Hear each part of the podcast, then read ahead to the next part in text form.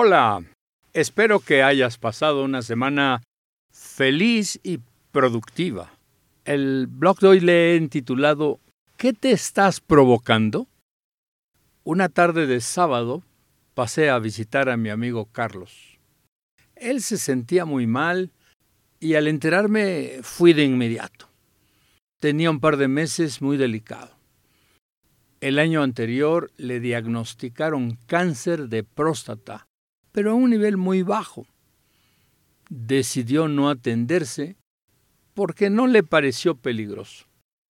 Después le enteró el médico que estaba padeciendo metástasis. Inició un tratamiento urgente. Recibió algunas quimioterapias.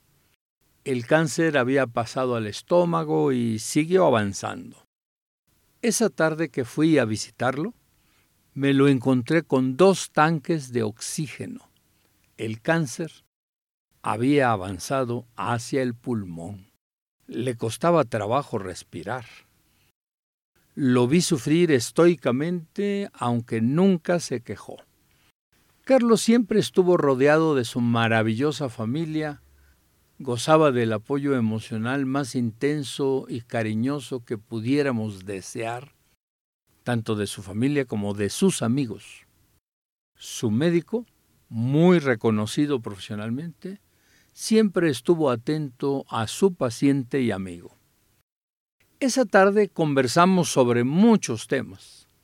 Él seguía lúcido y con toda esa afabilidad y buen sentido del humor que siempre le caracterizaron excepto después de un rato en que comenzó a abrirse conmigo y su via crucis. Fue después de varios minutos de plática que me cimbró y me dejó un mensaje que se me incrustó en todo mi ser para no olvidarlo jamás.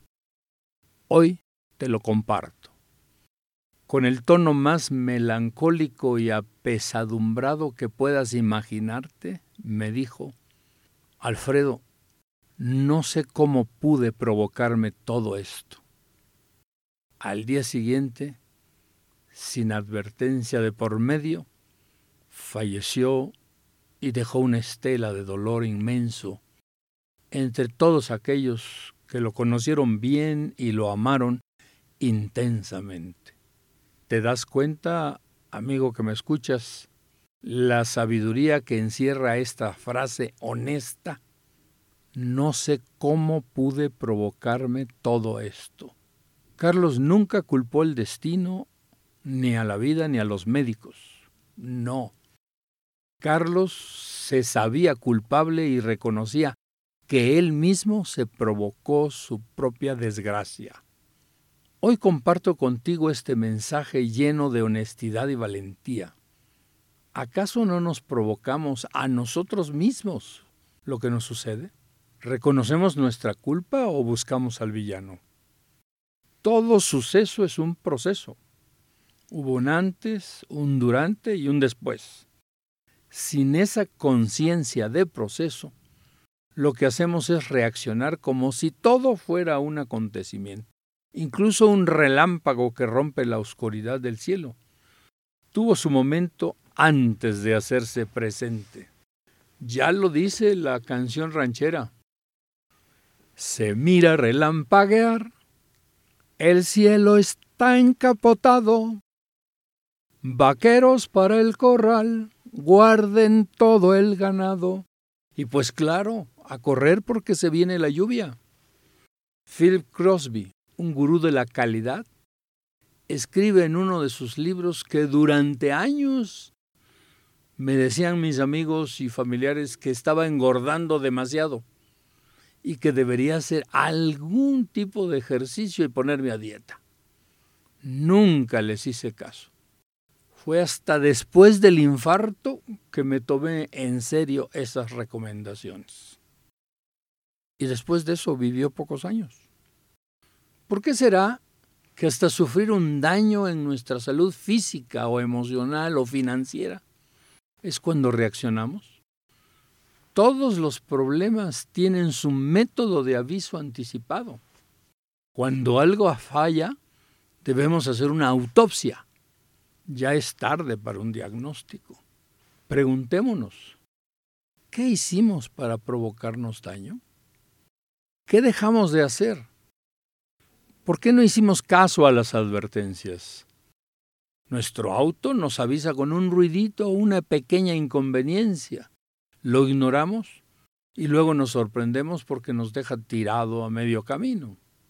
Nuestro trabajo iba mal, habían gestos de molestia de clientes o del jefe, lo ignoramos y de repente nos encontramos despedidos sin saber por qué.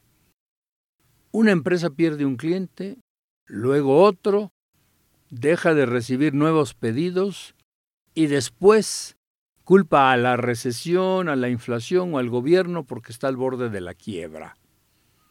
Un pequeño acto de contrición frente al suceso debemos hacernos la gran pregunta. ¿Cómo me estoy provocando este dolor? ¿Hacia dónde me impulsa lo que hago actualmente? ¿Cuál es la tendencia de lo que estoy sufriendo? ¿Cuántos libros has leído últimamente? ¿Cuántos cursos has tomado? No te sorprendas después de que ya caíste en la obsolescencia profesional. Muchos kilos de más. ¿Necesitas advertencia? Unos tragos adicionales de despedida. Ahorita no pierdes el control, pero después un flirteo adicional, sabroso, y luego el divorcio repentino, un gasto por aquí, luego otro por allá, y finalmente, ¿por qué estoy quebrado? En fin, te invito a reflexionar para actuar con oportunidad. Hasta el próximo miércoles.